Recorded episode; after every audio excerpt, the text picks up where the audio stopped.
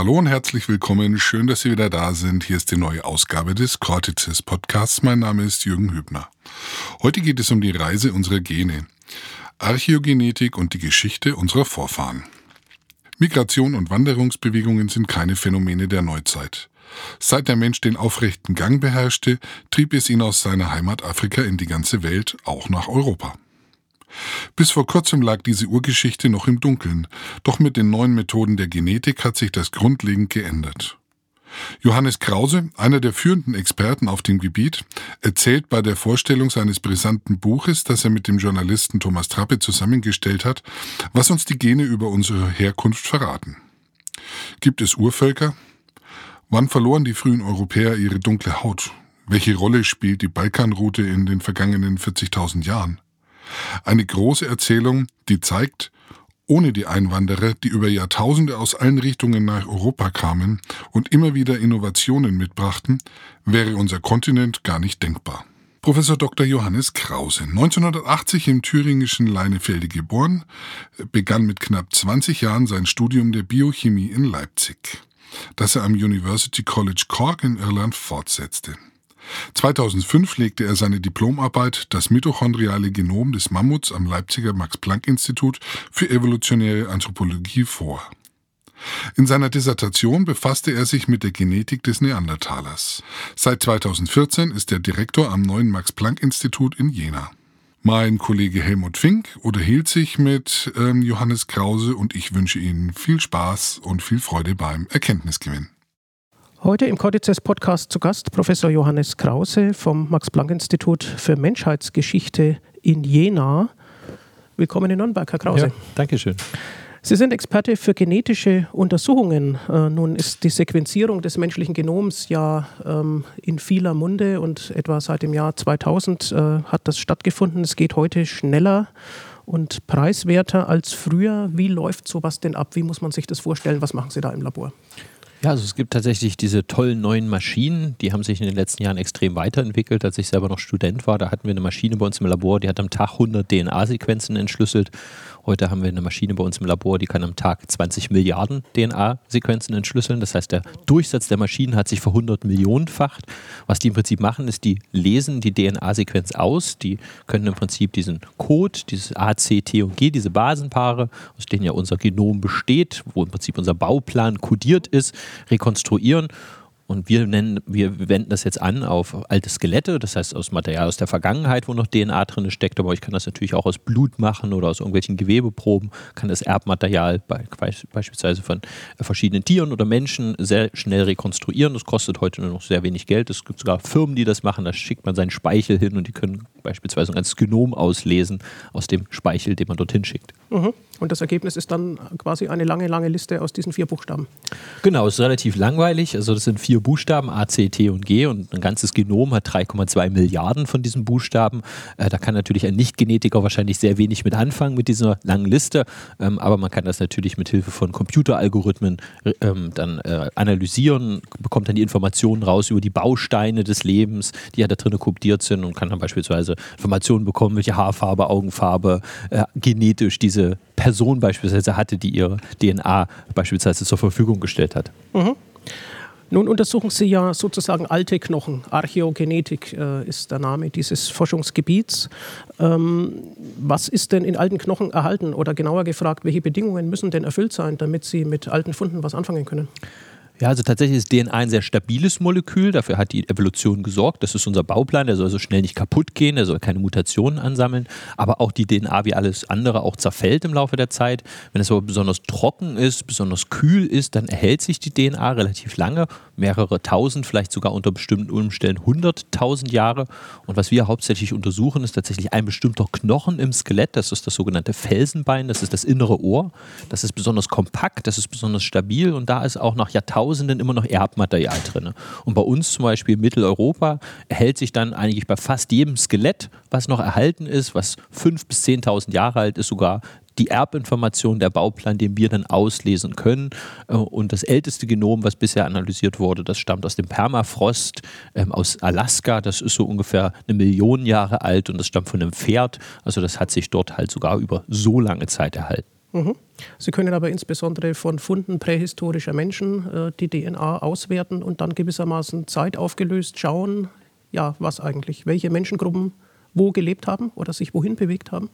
Genau, was wir im Prinzip in der Genetik machen, ist, wir können Verwandtschaften analysieren, wir können schauen, wie unterschiedliche Menschen aus der Vergangenheit miteinander verwandt waren, aber natürlich auch mit heutigen menschlichen Gruppen verwandt sind. Und dann sehen wir beispielsweise, gibt es dort Kontinuität, Diskontinuität, ähm, gibt es da genetische Verschiebungen, kommen dann neue genetische Komponenten aus einem anderen Teil der Welt zu einer bestimmten Zeit an einen anderen Teil der Welt und können so im Prinzip die Migrationsgeschichte der letzten 40.000 Jahre, seitdem der Mensch Afrika verlassen hat und die Welt besiedelt hat, rekonstruieren und können so im Prinzip, was wir dann genetische Geschichte nennen, schreiben. Mhm. Ja, diese Ergebnisse sind ja sehr spannend. Sie sagten schon, out of Africa, das äh, ist sicher so, wenn man weit genug zurückgeht, dann kommen unsere Vorfahren alle aus Afrika. Äh, da gab es doch mehrere Auswanderungswellen. Äh, untersuchen Sie das auch? Ja, es gab eine ganze Reihe von frühen Auswanderungen. Das heißt, der frühe Mensch, der Urmensch ist ja in Afrika entstanden. Das heißt, beginnend schon vor ungefähr sechs bis sieben Millionen Jahren. Da haben sich die Linien von Schimpanse und Mensch getrennt. Das heißt, der Urmensch entsteht, Adipithecus zum Beispiel, Ramidus. Äh, und daraus entsteht Australopithecus, die berühmte Lucy, die sicherlich auch viele mhm. kennen. Und dann entstehen noch viele andere Seitenlinien dieser Urmenschen, die verlassen aber Afrika alle noch nicht. Und der erste, der dann Afrika verlässt, ist der sogenannte Homo erectus vor ungefähr zwei Millionen Jahren. Äh, dann der Vorfahre des Neandertalers vor wahrscheinlich so ungefähr 600.000 äh, Jahren. Und dann unsere direkten Vorfahren, das heißt die frühen modernen Menschen, vor ungefähr 40.000 Jahren. Mhm. Nun haben Sie gerade den Neandertaler erwähnt. Das ist ja zumindest in Deutschland sicherlich ähm, einer der bekanntesten Vormenschen. Ähm, welche Rolle spielt denn der Neandertaler? Wurde der verdrängt oder gab es Vermischungen mit dem Neandertaler? Steckt noch ein bisschen Neandertaler in manchen von uns? Ja, also der Neandertaler hat tatsächlich lange bei uns in Europa gelebt. Vor einer halben Million Jahren wahrscheinlich ist er hier eingewandert und ist dann vor ungefähr 40.000 Jahren verschwunden. Da finden wir seine Fossilien nicht mehr. Aber eine Frage, die die Menschen lange beschäftigt hat, als der moderne Mensch hier einwandert, gab es hier noch Neandertaler und kam es dort zur Vermischung? Hatten die am Ende miteinander Kinder gezeugt? Hatten die Sex miteinander? Haben wir im Prinzip genetische Spuren vom Neandertaler in uns? Und da können wir jetzt sagen, wo wir das Neandertaler-Genom in den letzten Jahren entschlüsselt haben von verschiedenen Neandertalern und auch frühen modernen Menschen, dass es tatsächlich frühe modernische Menschen gibt, die vor 40.000 Jahren gelebt haben. Die haben viel Neandertaler-DNA, bis zu 15 Prozent hat man schon gefunden. Ähm, und heutige Menschen in Europa haben so ungefähr 2 Prozent, aber auch die Menschen, die heute in Asien wohnen, Australien wohnen, Nord- und Südamerika ursprüngliche Indianer wohnen, die haben alle so 2 Prozent Neandertaler-Gene in sich wohingegen die Menschen, die südlich der Sahara wohnen, Afrika, die haben quasi keine Neandertaler-DNA. Das heißt, die Vermischung, die scheint nicht in Europa allein stattgefunden zu haben, sondern wahrscheinlich im gemeinsamen Vorfahren aller Menschen außerhalb Afrikas. Als er Afrika verlassen hat, wahrscheinlich irgendwo im Nahen Osten, kam es im Prinzip zu einem Techtelmechtel zwischen Neandertalern und modernen Menschen. Und diese Spuren finden wir quasi in allen Menschen außerhalb Afrikas. Mhm. Nun taucht seit ein paar Jahren ähm, eine neue Sorte von Frühmenschen in der Literatur auf, nämlich der Denisova-Mensch, an dessen Entdeckung Sie beteiligt waren. Was hat es denn damit auf sich? Ja, also der Denisovaner äh, ist ein bisschen ein Urmensch, der hat in Asien gelebt. Das ist im Prinzip der asiatische Neandertaler. Das heißt, Neandertaler und Denisova-Menschen haben eine nähere Verwandtschaft miteinander als die beiden zu modernen Menschen. Die sind so eine Art Schwestergruppen. Die haben sich von uns vor ungefähr 600.000 Jahren getrennt und trennen sich voneinander vor ungefähr 400.000 bis 300.000 Jahren. Das heißt, der Denisovaner wandelt nach wandert nach äh, äh, Ostasien ein und der Europäer bleibt quasi im westlichen Teil von Eurasien. Äh, der Denisovaner selbst, über den wissen wir morphologisch wenig. Wir wissen quasi nicht, wer er aussah, aber wir haben nur ein paar Knochen. Wir haben ein paar Zähne und ein paar Knochen, aber wir haben das ganze Genom rekonstruieren können. Und was wir aus dem Genom gelernt haben, ist erstmal, dass es auch zwischen Denisovanern und Menschen in Asien zu Sex, Fortpflanzung gekommen ist. Das heißt, die haben ihre Spuren dort hinterlassen. In Europa finden wir die Gene der Denisovaner nicht, aber in heutigen Menschen in China zum Beispiel finden wir aber nur ungefähr 0,2 Prozent Denisova-DNA. Aber auch in Menschen im Hochland von Papua-Neuguinea und den Aborigines in Australien finden wir so ungefähr 5% Denisova-DNA. Das heißt, die haben relativ viele Gene hinterlassen. Und da jeder Papua-Neuguineaner oder Aborigine andere Teile im Genom von den Denisovanern in sich trägt, kann man fast das gesamte Genom der Denisovaner in den heutigen Menschen Papua-Neuguineas und ähm, quasi den Aborigines rekonstruieren. Das heißt, fast das gesamte Genom lebt noch fort in diesen Menschen, die heute im Hochland von Papua-Neuguinea und ähm, die Aborigines wohnen.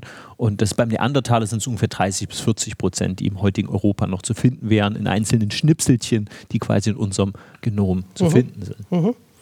Was gibt es denn noch für weitere Vorformen oder Nebenlinien? Äh, der Hobbit wird manchmal erwähnt. Stammt er auch aus dieser Zeit?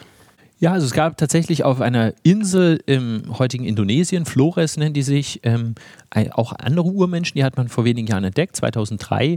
Ähm, die hat man im Jahr entdeckt, als Herr der Ringe gerade der dritte Teil im Kino war. Die waren besonders klein, ungefähr einen Meter groß, hatten große Füße, dann hat man sie auch Hobbits genannt.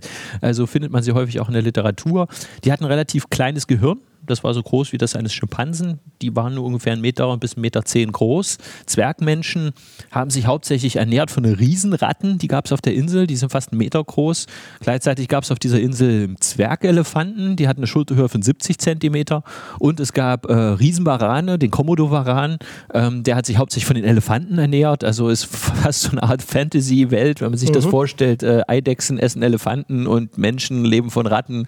Ähm, das ist die Welt des äh, Homo floresiensis ist, von dem haben wir aber noch keine genetischen Daten und wir wissen nicht, wie er mit uns verwandt ist. Also ob er eine Art Zwergenform des Denisovanos war, ob er vielleicht ein Homo erectus war oder ein ganz anderer Urmensch, das ist uns noch unbekannt. Weiß man, ob der später verdrängt wurde oder ob er einfach ausgestorben ist? Also er wurde verdrängt, er ist ausgestorben, es gibt ihn dort heute nicht mehr, da sind wir uns ziemlich sicher. Also wir haben, die Insel ist äh, sehr dicht besiedelt heutzutage, es hat noch niemand einen Zwergmensch gesehen, auch wenn es tatsächlich bei den Eingeborenen eine Geschichte gibt von Gogo Gogo heißen sie, glaube ich, das heißt eine Art äh, Waldmensch, der zwergenhaft sein soll, aber auch bei uns gibt es Geschichten von Zwergen. Das heißt nicht, dass bei uns bis vor wenigen hundert Jahren vielleicht noch echte Zwerge gelebt haben.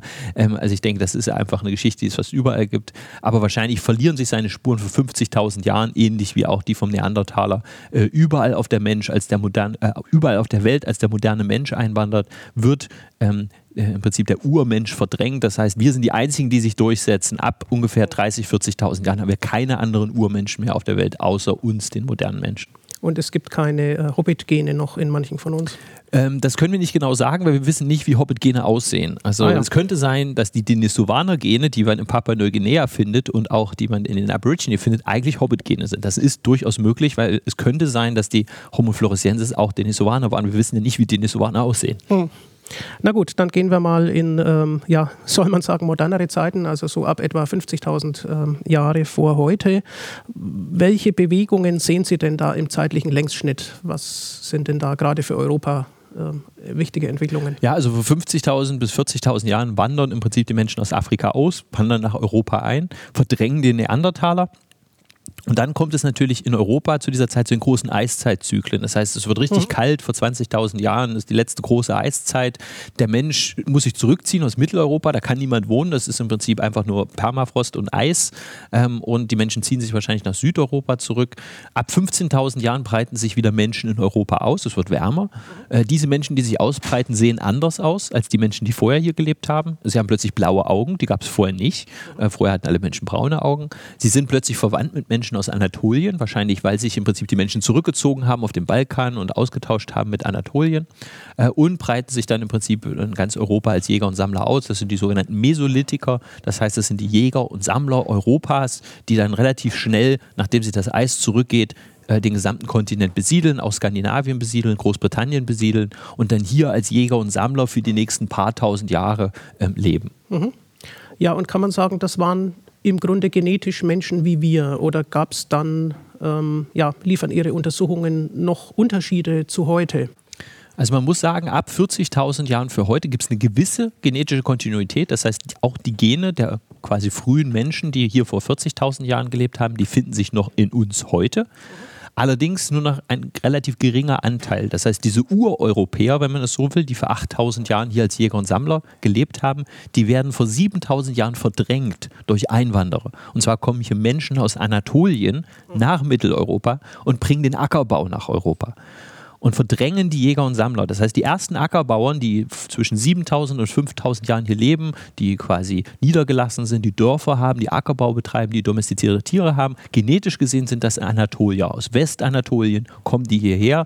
Die Jäger und Sammler ziehen sich zurück aber in den nächsten 2000 Jahren vermischen sie sich auch. Deswegen haben wir auch die Gene von diesen Jägern und Sammlern zum Teil in uns In Mitteleuropa, heutiges Deutschland, hätten wir ungefähr 20 bis 30 Prozent unserer Gene von quasi den Ureuropäern, von den Jägern und Sammlern und ungefähr 50 Prozent von den Ackerbauern, die aus Anatolien eingewandert mhm. sind. Das heißt, Ackerbau und Viehzucht kommt nicht nur als kulturelle Entwicklung, sondern Sie sehen das im genetischen Material. Genau, ganz eindeutig kommt das mit den Menschen, die den Ackerbau wahrscheinlich auch erfunden haben. Im südlichen Anatolien, im fruchtbaren Halbmond, ist auch der Ackerbau entstanden. Dort sehen wir auch eine genetische Kontinuität. Das heißt, die Jäger und Sammler, die vor dem Ackerbau dort wohnen, die sehen so aus wie die frühen Ackerbauern aus der Region, beziehungsweise die dann hier einwandern. Das heißt, dort gibt es Kontinuität, bei uns nicht. Man kann ganz klar sagen, dass der Ackerbau nicht in Europa entstanden ist, sondern dass er mit Menschen hierher gebracht wurde.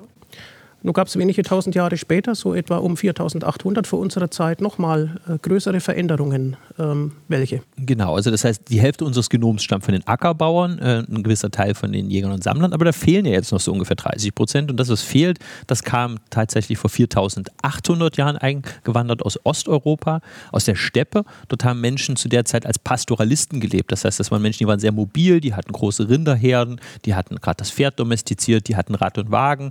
Und die breiten sich nach Osten und Westen aus und kommen ab ungefähr 4900, 4800 vor heute auch zu uns nach Mitteleuropa und verdrängen die lokale Ackerbauernbevölkerung, lassen sich dann hier aber auch nieder, haben dann auch Dörfer und haben Ackerbau. Das heißt, eigentlich verdrängen Ackerbauern Ackerbauern.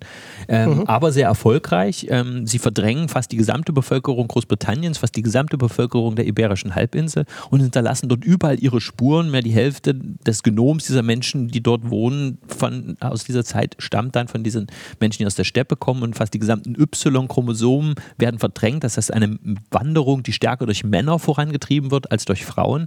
Wahrscheinlich diese mobilen Reiter, die wahrscheinlich dann die lokale Bevölkerung ähm, stärker äh, bedrängen und scheinbar die Männer an der Fortpflanzung hindern. Wie sie das schaffen, da gibt es nun unterschiedliche Möglichkeiten. Das kann kriegerische Auseinandersetzung sein, eine Art von Unterdrückung, eine Art von, in Anführungszeichen, Apartheid kann man sich vorstellen. Wie es genau funktioniert hat, wissen wir nicht, aber wir sehen es im Prinzip in ganz Europa zu dieser Zeit kommt es zu dieser massiven genetischen Verschiebung durch mhm. diese Menschen aus Osteuropa. Sie können dabei die männlichen und die weiblichen genetischen Linien unterscheiden. Wie, wie machen Sie das? Bei den Männern ist es das Y-Chromosom? Genau, bei den Männern ist es Y-Chromosom, bei den Frauen gibt es auch die mitochondrale DNA, die von den Frauen weitergegeben wird, quasi an die Kinder. Und zusätzlich kann man sich auch anschauen, ob es auf den normalen Chromosomen, also Chromosom 1 bis Chromosom 22, ein anderes Signal gibt wie auf Chromosom X. Chromosom X haben wir ja zwei Kopien bei der Frau, eine Kopie bei den Männern. Das heißt, es wird weniger von Männern weitergegeben als bei Frauen. Und wenn es dann einen Unterschied gibt von X im Vergleich zu den anderen Chromosomen, kann man auch wieder darauf schlussfolgern, dass es da zwischen Männern und Frauen quasi eine unterschiedliche Bewegung gegeben hat. Das heißt, wir finden quasi auf dem X-Chromosom mehr Ackerbauerngene und auf den anderen Chromosomen mehr Steppengene im Verhältnis. Mhm.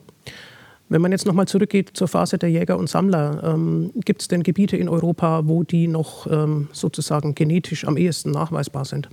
Also die größte Menge von Jäger- und Sammlergenen gibt es im heutigen Baltikum, also in Estland zum Beispiel. Mehr als die Hälfte der Gene der heutigen Bevölkerung, die in Estland wohnt, ähm, hat quasi die Jäger- und Sammlergene, ähm, wohingegen beispielsweise auf Sardinien mehr als 95 Prozent der Gene der Menschen auf Sardinien von Ackerbauern stammen. Das sind quasi, die haben sich in den letzten 7000 Jahren kaum verändert. Das lag sicherlich daran, dass Ackerbau im mediterranen Raum wahrscheinlich besser äh, einfach durchzuführen war als beispielsweise im Baltikum, äh, wo man eigentlich auch sehr spät Ackerbau ähm, äh, betrieben hat. Und Ackerbau breitet sich dort eigentlich erst im frühen Mittelalter aus, im nördlichen Estland oder im heutigen Finnland. Das ist ein ganz später Prozess. Das heißt, da haben vorher auch noch Jäger und Sammler gewohnt. Wenn wir ganz weit nach Norden gehen, nach Lappland, da wohnen ja heute noch die Sami, die keinen Ackerbau betreiben, sondern als Jäger und Sammler ähm, im Prinzip eigentlich noch leben, zumindest bis ins 20. Jahrhundert unverändert seit 7000 Jahren. Das heißt, äh, der Bevölkerungsumbruch 4800 vor unserer Zeit hat ausgerechnet Sardinien nicht erreicht.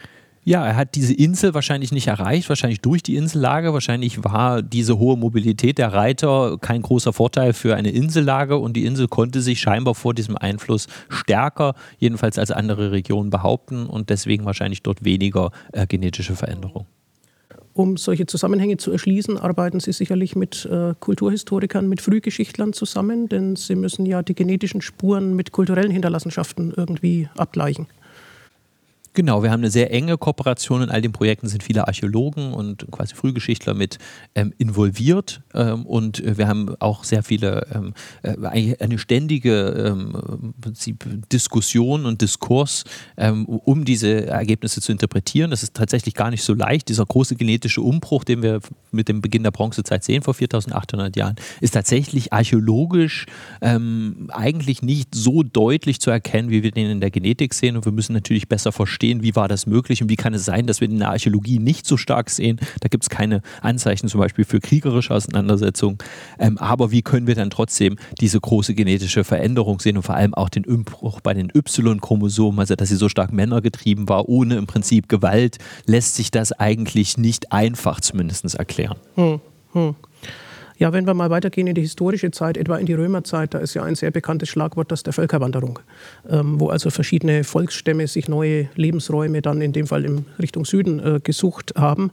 Äh, können Sie aus genetischen Analysen heute jetzt etwa bei unserer Bevölkerung sagen, ob derjenige von den Ostgoten oder von den Westgoten oder von den Langobarden abstammt? Ähm, wir wissen noch, noch, gar nicht genau, was im Prinzip ein Langobarde ist. Selbst in der Archäologie ist es schwer zu sagen, wenn ich ein Grab habe, das ist ein Langobarde, weil zu der Zeit haben wir viele äh, mobile Menschen. Ähm, wenn ich dann ein Grab habe, wo ich eine bestimmte Fibel habe oder einen bestimmten Helm habe, ist das jetzt ein Langobarde oder hat der einfach gerade auf seinem Feldzug irgendjemanden diese Fibel abgenommen? Es ist schwierig überhaupt zu definieren. Gibt es überhaupt Gruppen, so wie es heute auch kein das Gehen der Deutschen gibt oder das Gehen der Franzosen, so gab es wahrscheinlich auch nicht den Langobarden-Genpool und den Ostgoten-Genpool. Ähm, es gab sicherlich Gene, die sich auch in der Zeit verschieben. Es gab quasi genetische Signaturen, die sich bewegen und die werden wir auch ähm, sicherlich ähm, irgendwo finden. Und vielleicht sehen wir auch irgendwann, dass Menschen, die äh, mit Langobarden-Fibeln äh, bestattet sind, ähm, statistisch häufiger eine bestimmte Genvariante haben als andere. Aber wir werden sicherlich auch sehen, dass es auch Individuen gibt, die die Langobarden-Fibel haben, aber nicht in diesen genetischen Cluster fallen, weil genau sowas würde man erwarten, weil natürlich Menschen zu der Zeit aus der ganzen Welt kommen. Es gibt jetzt Studien aus äh, Italien, wo man von großen Schlachtfeldern aus im Prinzip der äh, vorrömischen Zeit zeigen kann, dass die Menschen damals schon aus ganz Europa in dieser Schlacht teilgenommen haben. Also da kann man wirklich wenig, wenig, sagen, das ist typisch für die Region und es gibt eine hohe Mobilität und ich denke, es wird nicht leicht sein, die Völkerwanderung, so wie sie als Konstrukt im 19. Jahrhundert äh, definiert wurde, in den Genen zu sehen, weil es einfach damals schon eine multikulturelle, globalisierte Welt natürlich ist. Mhm. Viel Überlapp. Ja, nun äh, kann man aber doch aus der genetischen Konfiguration sozusagen auf den Phänotyp schließen. Ähm, welche Entwicklungen können Sie denn da entnehmen? Also ich denke an äh, Hautfarbe, Augenfarbe haben Sie schon erwähnt. Es gibt ja andere Eigenschaften auch noch. Was sehen Sie denn da?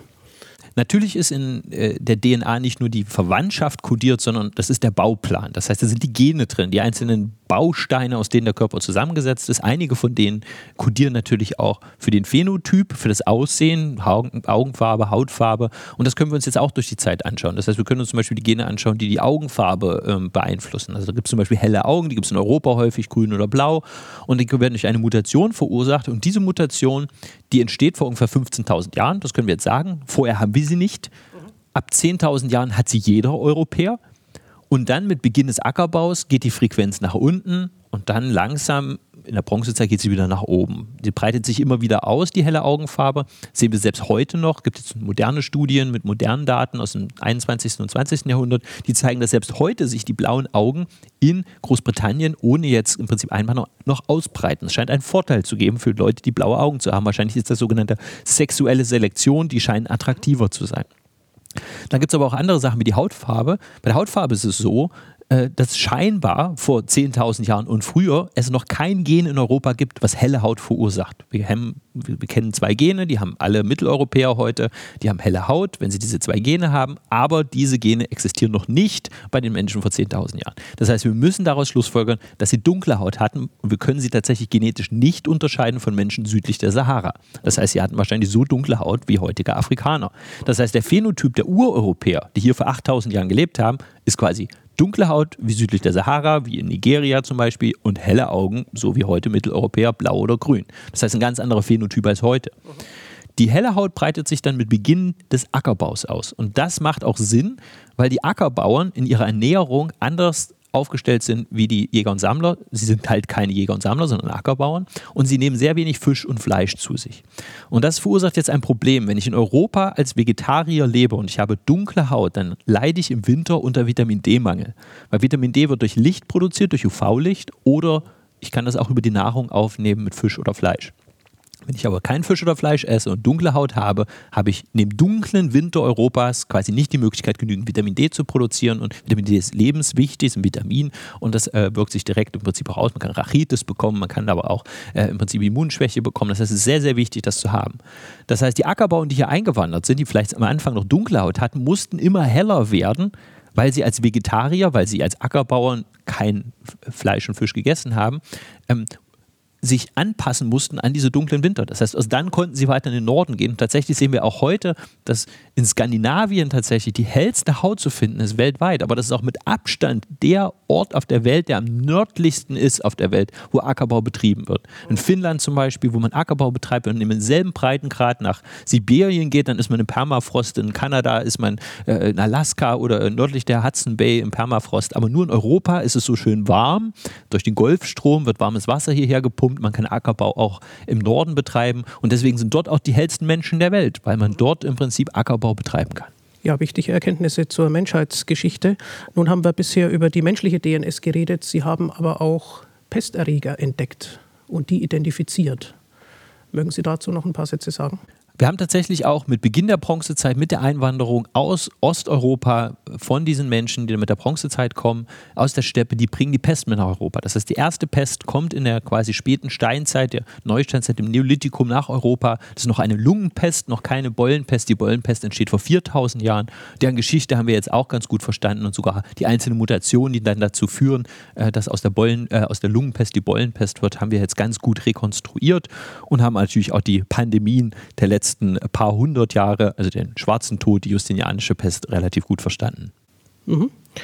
Äh, Sie können, ähm, glaube ich, sogar analysieren, was Menschen vor Tausenden von Jahren gegessen haben. Ähm, genetisch können wir das nicht. Äh, das können wir im Prinzip mit äh, Hilfe von Isotopen beispielsweise durchführen. Das heißt, äh, Nahrungsbestandteile, haben sie viel Protein gegessen, wenig Protein, war das tierisches Protein, pflanzliches Protein. Äh, sowas kann man machen und ab und zu findet man auch beispielsweise noch Stärkekörnchen oder Phytolithen. Das sind Kristalle, die in den Pflanzen drin sind, die im Zahnstein zum Beispiel drin stecken. Daraus kann man dann rekonstruieren, was die Leute gegessen haben, was quasi in den Zähnen noch drin steckt. Aber da sieht man auch nicht alles. Man bekommt nicht den gesamten Speiseplan, aber man bekommt eine ganz gute Idee, äh, welche Pflanzen und und äh, Tiere oder wie viel Tier vielleicht die Menschen gegessen haben. Was werden Sie in den nächsten Jahren untersuchen, schwerpunktmäßig? Ja, die Welt ist groß. Wir haben sehr viel in Europa geforscht. Wir untersuchen jetzt im Prinzip die genetische Geschichte, so nennen wir das im Prinzip, diese Rekonstruktion der genetischen Vielfalt durch die Zeit äh, auf allen Kontinenten und werden so sicherlich äh, auch Teilen der Welt wie Afrika zum Beispiel, wo man keine geschriebene ähm, Geschichte hat, weil man einfach aus, äh, historische Daten äh, aus der Zeit äh, der Kolonialzeit hat, vielleicht auch diesen Bevölkerungsgruppen, diesen Teilen der Welt eine Art Geschichte geben, eine Art Herkunft, wo kamen die Menschen einst her, die dort diese Teile der Welt besiedeln. Und ich denke, da haben wir noch viel zu tun, weil die Welt ist groß und ähm, es gibt im Prinzip viele äh, Bevölkerungsgruppen, die sicherlich sehr neugierig sind, ähm, wo ihre Vorfahren herstammen. Hm. Archäogenetik, eine noch junge Wissenschaft mit großem Potenzial. Herzlichen Dank, Johannes Krause aus Jena und Leipzig. Ja, Dankeschön.